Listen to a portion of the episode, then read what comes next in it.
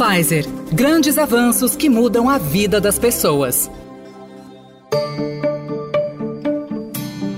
Câncer coloretal afeta milhões de pessoas em todo o mundo, causando impactos significativos na saúde pública e na vida dos pacientes e também dos seus cuidadores. De acordo com a Organização Mundial da Saúde e a Agência Internacional de Pesquisa sobre o Câncer, estima-se que, globalmente, cerca de 1,8 milhão de novos casos de câncer coloretal sejam diagnosticados a cada ano, sendo esse o terceiro tipo de câncer mais comum. Segundo o Instituto Nacional de Câncer, só no Brasil são cerca de 40 mil novos casos todos os anos. Esses números chamam a atenção para a importância de conscientização, prevenção, diagnóstico precoce e tratamento adequado do câncer coloretal. Em mais um episódio do podcast Hashtag Bora Falar de Câncer, vamos falar sobre como é importante ter informação para o diagnóstico precoce, mas também sobre a importância do acolhimento, tanto do profissional da saúde quanto das famílias. Com a gente, Dr. Fabrício Ruzon, oncologista clínico, e Farley Lopes, que mora em Fortaleza, tem 60 anos e foi diagnosticado com câncer coloretal em abril de 2021. Este podcast é uma realização Estadão Blue Studio com o patrocínio da Pfizer. Doutor Fabrício, muito obrigada pela sua participação, seja bem-vindo ao nosso podcast. E eu já começo com a pergunta: afinal, o que é o câncer coloretal? Essa doença, ela se origina no intestino? Olá, Bárbara, olá, Farley. Então, o câncer coloretal é todo aquele tumor maligno, né? Quando a gente está falando de câncer coloretal, que surge, então, uh, em todo esse trato, essa parte do trato gastrointestinal. Então, desde ali a gente pode estar tá falando da onde começa o nosso intestino grosso, então, toda a parte do cólon e ali envolvendo até o reto, tá? Quando a gente, por exemplo, vai falar de intestino delgado e quando a gente fala de canal anal, a gente já está falando de outro tipo de tumor, então a gente excluiria dessa parte do colo retal. Perfeito. E quais são os principais fatores de risco para o desenvolvimento do câncer coloretal? Quando a gente fala de fator de risco, a gente tem aqueles clássicos, né, que são para qualquer tipo de tumor que a gente já está acostumado. Então, história familiar, álcool, cigarro, idade, obviamente, quanto mais velho a pessoa fica, maior chance de ela tem desenvolver qualquer tipo de tumor, e isso vale para o colo retal também. Mas aí aqui a gente também tem fatores dietéticos, então aquela questão da dieta, quando você ingere muito daqueles alimentos ultraprocessados, adenomas de alto risco, que são algumas lesões que a gente desenvolve uh, no trato então gastrointestinal que aumentam o risco disso se tornar câncer um dia, história familiar, e algumas síndromes familiares, que as mais conhecidas é a polipose adenomatosa familiar e a síndrome de Lynch. A gente também tem aquelas doenças inflamatórias intestinais, então, doença de Crohn, é, retocolite ulcerativa, que vocês também já devem ter ouvido falar, que elas aumentam um pouco o risco também de você ter câncer. E para essas pessoas com um risco um pouco mais aumentado, a gente tem que ficar mais de olho. Existem alguns exames de prevenção que essas pessoas precisam fazer com um pouco mais de frequência do que na população normal. É, e até aproveitando esse gancho, doutor, o câncer coloretal ele costuma dar sinais? Quais são os sintomas mais comuns que devem chamar a atenção aí do paciente que está em dúvida se tem ou não? Muitas vezes é uma doença que no comecinho ela é muito silenciosa, porque ela está crescendo ali no seu intestino, ela é pequenininha, ela não vai te trazer nenhuma consequência que você vai notar. Por isso daí que eu falei da importância de algumas pessoas, e a partir de certa idade, você está fazendo uh, exames de prevenção, tá? Isso existe aqui a colonoscopia.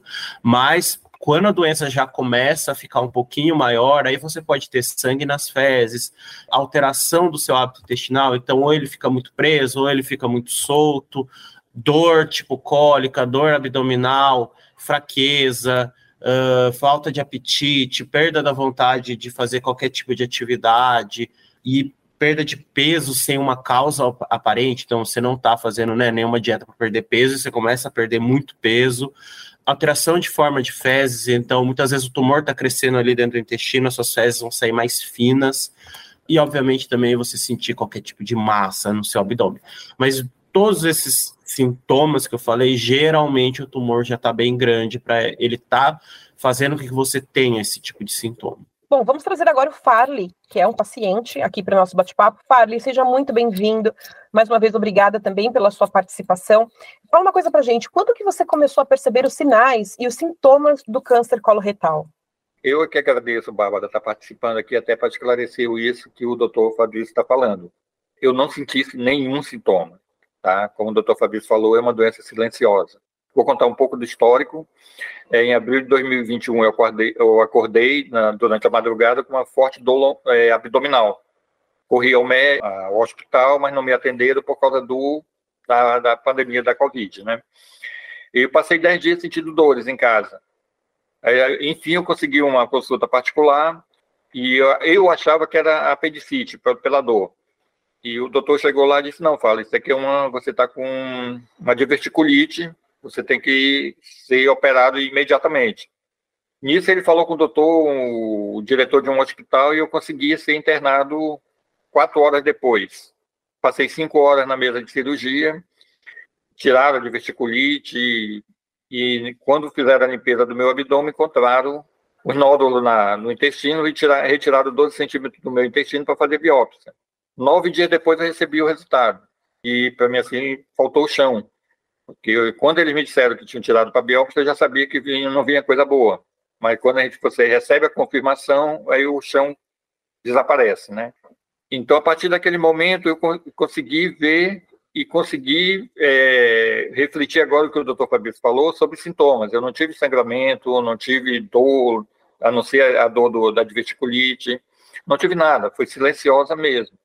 Então, essa é a minha grande preocupação hoje como voluntário, de tentar esclarecer a, a doença do, do câncer coloretal e a importância dos exames, como a colonoscopia, como o doutor falou. Tá? Até então, eu, particularmente, que fazia é, exames anuais, exame de dois em dois anos, nunca tinha escutado falar, ou um médico me recomendar, faça uma colonoscopia, porque pode acontecer e tem o risco, a idade, tudo. Nunca ouvi falar. Então você, você já fazia, então, exames preventivos, né? Não, não voltado ao câncer, mas como check-up anual. Mas check-up, isso, é check-up anual. Fazia check-up anual tal, e nunca tinha nada, sinalizava que eu poderia ter câncer. Histórico de família, não tem nenhum câncer coloretal. Entendeu? Então, assim, veio silenciosamente e aconteceu. E você falou que você perdeu o chão, então detalhe um pouco mais para a gente como foi receber esse diagnóstico, tanto para você quanto para a família o, tinha aquele clima da, da pandemia, né? Você está dentro do hospital, foi um hospital público, graças a Deus eles me atenderam, graças ao SUS também. Eu tive, depois da cirurgia, passei um dia no, na sala de recuperação e tive uma infecção hospitalar. Então, passei um, um pouco mais do, de alta, do período para ter alta, né? Então, quando eu recebi, no nono dia, eu recebi 6 horas da manhã o resultado, 10 horas da noite, eu apaguei por 12 minutos. Eu lembro bem quando eu pedi para a acompanhante, queria fazer xixi, né? E pedi o aparelho para me fazer um xixi. Quando ela me deu, que eu fui segurar, minha mão travou. Desmanhei. Eu travei mesmo, passei 12 minutos. A minha sorte é que tinha uma equipe médica atendendo o paciente da frente da minha, do meu leito.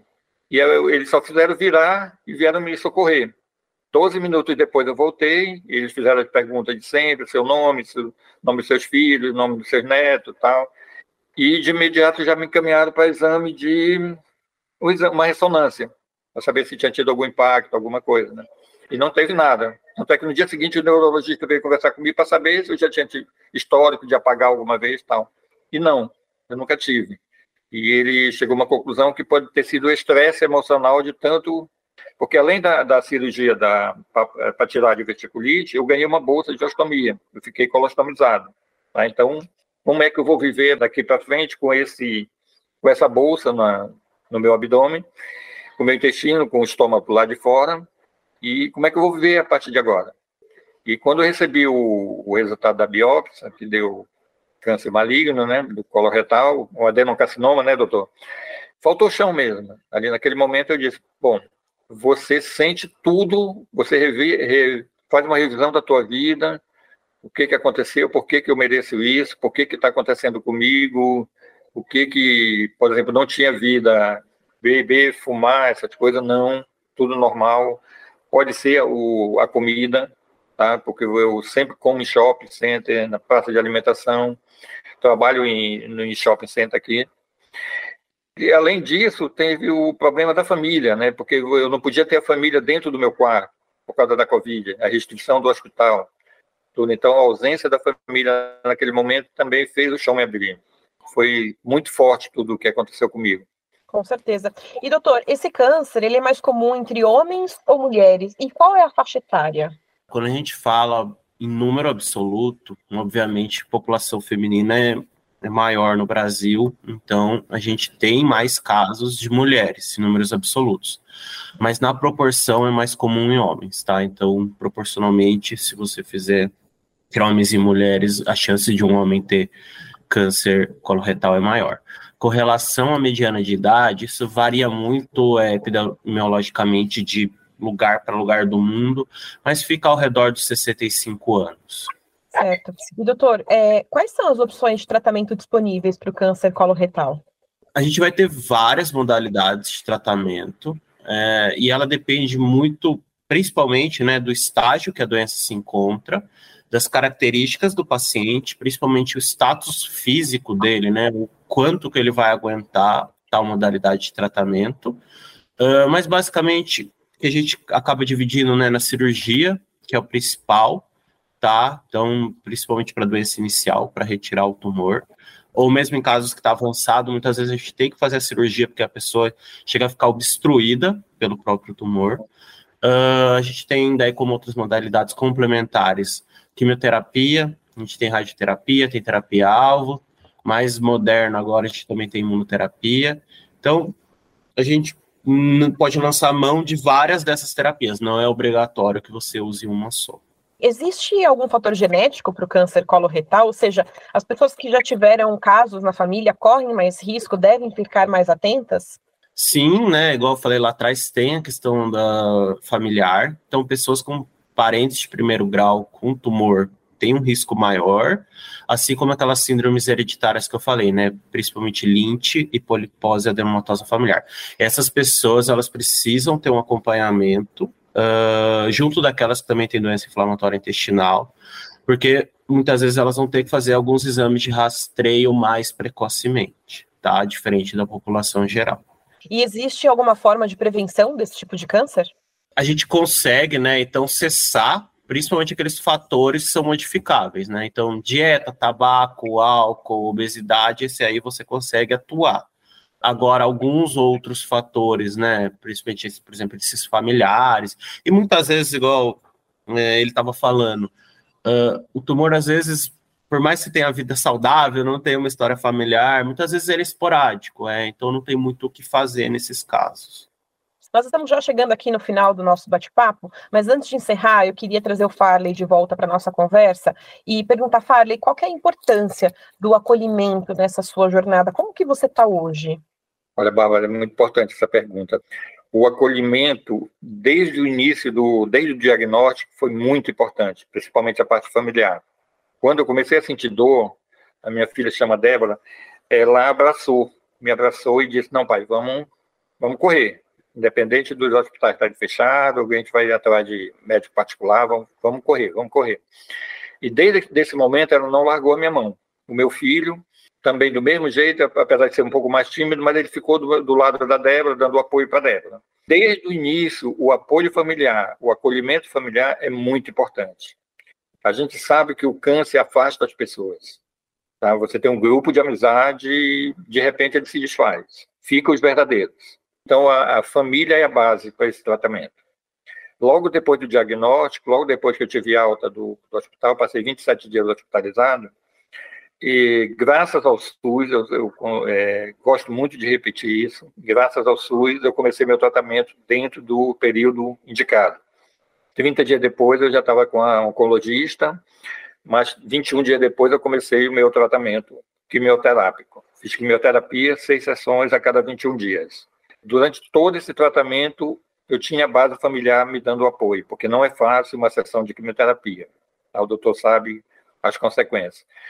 Então, lembro bem, quando eu estava no hospital, eu tinha três netos na, durante a doença. Aí, naquela fase de questionamento, tudo, eu estava me entregando, assim, eu estava me entregando mesmo. E teve um momento assim que eu me questionei com Deus, por que eu? E como eu é, tenho três netos, eu pedi a ele uma oportunidade de eu chegar de abril, chegar até dezembro para passar o Natal com eles, porque o, o medo da doença, a consequência, ele te domina. Assim, não tem como não te dominar. Aí, eu, na, na conversa que eu tive com ele, eu disse, olha, me deixa passar só o Natal com meus filhos. Vou me emocionar um pouco. Ele foi tão bom, mas tão bom comigo, que ele me deu outro neto. Meu filho me deu um neto, que é o Joaquim. Hoje eu tenho quatro netos. Que presentão, hein? Bom, melhor de todos. Sempre cito esse caso para dizer a importância da, do acolhimento familiar. Os amigos, os verdadeiros, não me abandonaram. Até hoje eles, a gente sai, conversa, tudo. Já não sou mais customizado, já fiz a, a cirurgia de reversão graças ao SUS também. Sei que tem gente aí de 10, 15 anos em fila para fazer a cirurgia, em um ano consegui fazer a reversão. Minha vida hoje, normal. Quando eu terminei a quimioterapia, assim, eu saí muito mais forte. Assim, eu apanhei, entre aspas, tanto que eu saí muito mais forte do tratamento. E eu permiti para mim, eu digo, ó, o medo não vai me dominar. A doença não vai me definir a partir de agora.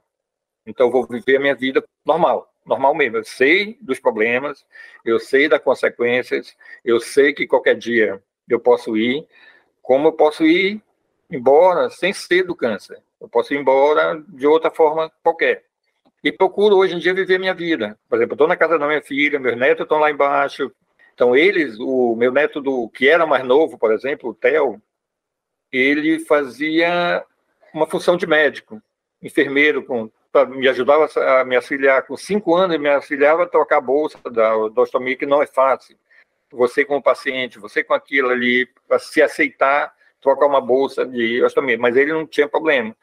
Vamos, vou trocar a bolsa hoje? Vamos. Aí pegava, colocava a luvinha tal, e vinha me, me auxiliar na troca. Volto a repetir, o acolhimento familiar é super importante e fundamental. Que bom, que bom que você teve todo esse acolhimento que faz diferença, com certeza. Eu sou a Bárbara Guerra, conversei com o oncologista Dr. Fabrício Ruzon e com Farley Lopes. Farley, obrigada por compartilhar sua história aqui com a gente. E no próximo episódio do hashtag Bora Falar de Câncer, vamos conversar sobre a importância do diagnóstico precoce, mas também dos melhores tratamentos oncológicos da atualidade e como é importante que os pacientes tenham voz em seus tratamentos e sejam acolhidos. Esse podcast é uma realização do Estadão Blue Studio com o patrocínio da Pfizer. Esperamos por você. Até lá!